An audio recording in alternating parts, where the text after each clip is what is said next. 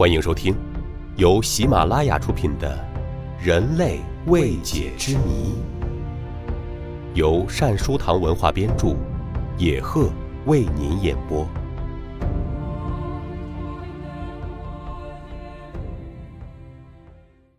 第二十四集：可怕的人体自燃，无法解释的燃烧。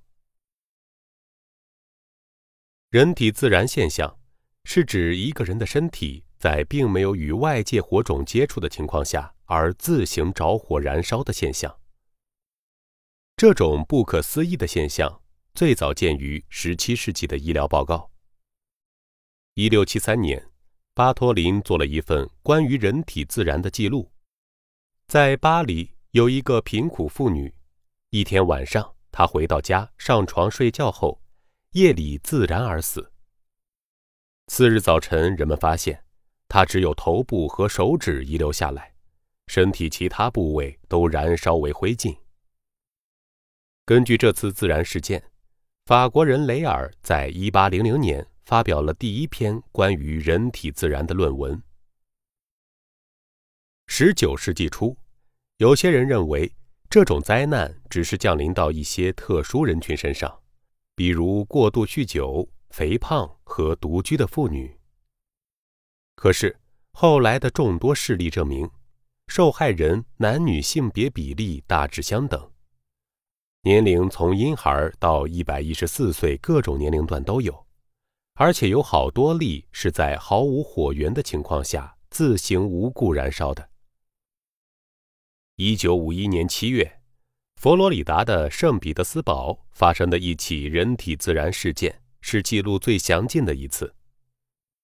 当天傍晚，六十七岁的玛丽夫人的儿子在离开房间时，还看见母亲很好的坐在舒适的软椅上。可是不到十二个小时，儿子来到母亲的房间，却见到了极为可怕的景象。闷热的屋子里，母亲和椅子都没有了，地面上有几块烧得变形的发卡，表明。那儿曾是一堆头发，剩下的只是几小块烧干的椎骨，一块缩成棒球大小的头骨和一只完好无缺的左脚。离尸体很近的报纸和几英寸以外的一块亚麻布却完全没有燃烧的痕迹。这下子，儿子才明白，原来母亲已经被一场莫名其妙的大火烧死了。在美国费城，有一位六十三岁的寡妇，叫安娜·马丁。一九五七年五月十八日，她在一间没有火源的房里化为灰烬，只剩下鞋子和少部分躯干。法医说，达到这种程度，温度至少要高达九百摄氏度至一千摄氏度。然而，炉子是熄灭的，屋子的全部物品。包括离死者仅有半米远的报纸都完好无损。以后不长的时间内，法国、英国、意大利都有过引起轰动的人体自燃现象实例。一九七六年十二月二十七日，拉各斯市一户七口之家，竟有六个成员无故被烧死。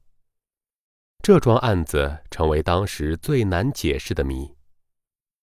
据现场调查显示，该木房一切物件完好无损，连被褥也是整齐的放在床上。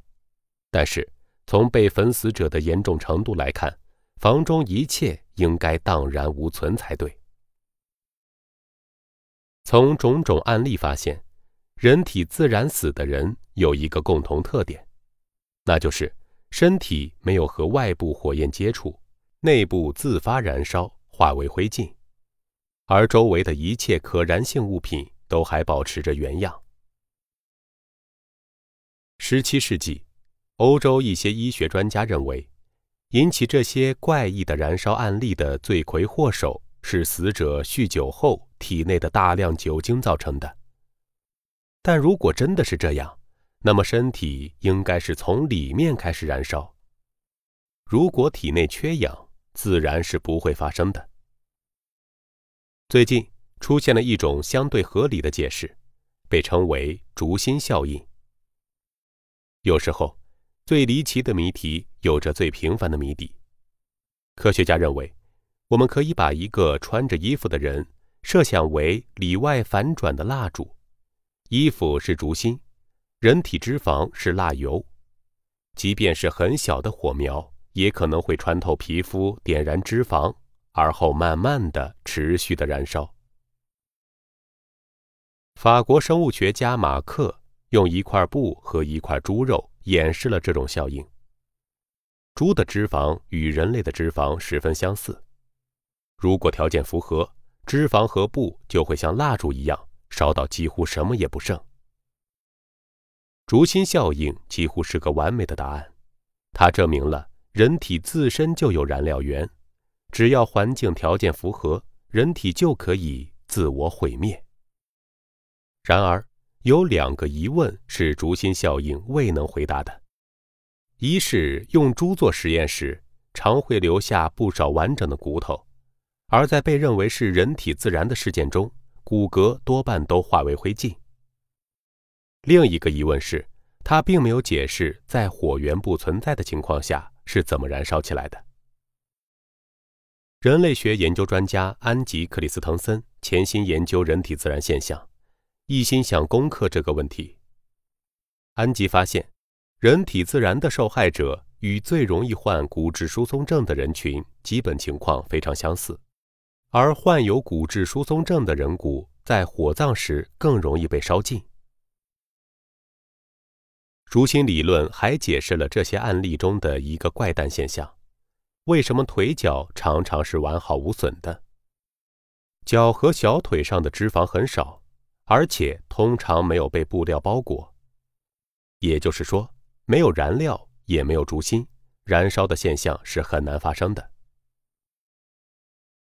尽管好多警察、消防队员、纵火案件专家、病理学家都提出不少证据。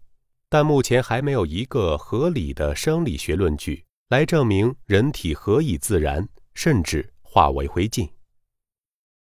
我们都知道，一般情况下，人体的器官组织和骨骼只有在九百摄氏度至一千摄氏度的高温火葬场才有可能烧成灰烬，而自行燃烧又是怎么能达到那么高的温度呢？